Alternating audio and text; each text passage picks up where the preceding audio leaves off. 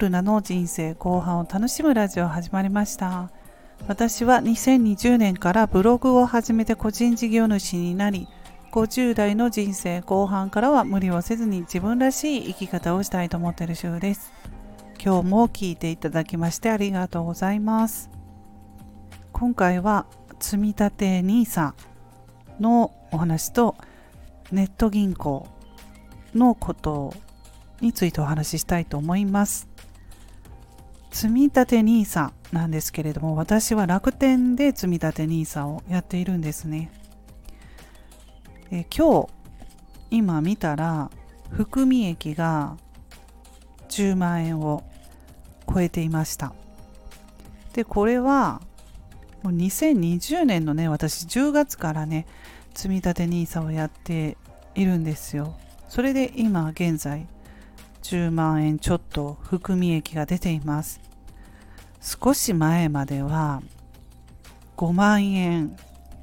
5万円台の時もありましたし、投資なのでこの含み益も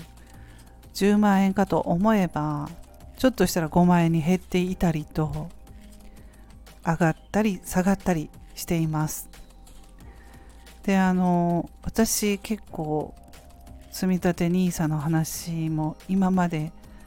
してきたんですけれどもレターをねいただいてあの参考にさせていただいていますということで嬉しいレターもいただいているんですけれども積立 NISA を今から始めようと思いますということでね私の配信を聞いていただいて参考にしているということをね言ってもらえることもあってあの本当話をしてきてよかったなと思っています。50代私と同じぐらいの世代の人はうーんまあ私と同じ世代ではなくてもやっぱり不安な人はね不安というか投資でお金が減ってしまうとね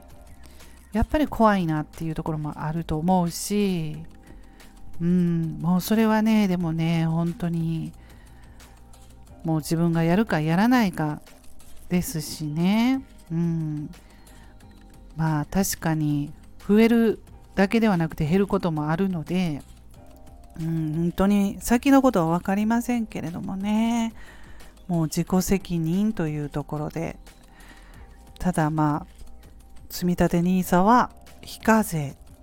なのでね。税金がかからないというメリットがあるので私はやっています。もう20年後には絶対増えていると思ってやっています。はい。それでそのネット銀行というのはね楽天銀行を私はあの使っているんですけれどもそれはね積立 NISA をやりたい始めたいと思って楽天銀行も開設したんですよね。なので私はねあのー、お金をね入金しているだけで引き出すことはないんですよね。楽天銀行からお金を自分が引き出すということはなくって引き落としですよね。に使っている感じです。うん。まああのクレジットカードの引き落とし先を楽天銀行にしたり楽天銀行で、まあ、ネット銀行ですよね。使ってるんですけど同級生友達からネット銀行って不安じゃない？ちょっと怖いと思ってまだ作ってないっていうふうにね言われることが時々あるんですよ。まあ、時々というか 結構でも私の周りネット銀行不安っていうね、人がいるので、まあそれは店舗がないからなんですよね。お店がない。まあ、大体ね、今まで使っていた銀行というのは地方銀行とかね、ま、近くにあるじゃないですか、ちゃんと店舗が。ネット銀行は店舗がないですよね。見えない。それで怖いし不安って言っているんですよね。うん。で、どうやってあの店舗もないのにお金をね入出金しているのっていうことをよく聞かれます私はね楽天銀行は入金入金お金を入れる方はね私ねあのよく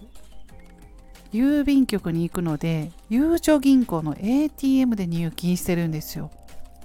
うん入金できるんです。カード。で楽天銀行のカードね。私あのデビットカードと一緒にしてるんですけれどもそのカードを郵便局にあるゆうちょ銀行の ATM で入金できるんですよ。うん、で入金はね3万円以上でね手数料無料無料でかかりませんので、そういうこともできますし、うん。まあ、あとはセブン銀行とかローソン銀行などもコンビニですよね。コンビニからも入金できるんですよ。3万円以上で手数料無料。なのでね、あの出金はね、同じようにゆうちょ銀行とか、セブン銀行、ローソン銀行、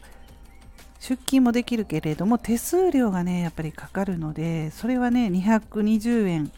と275円と、まあ、銀行によって違うんですけれども、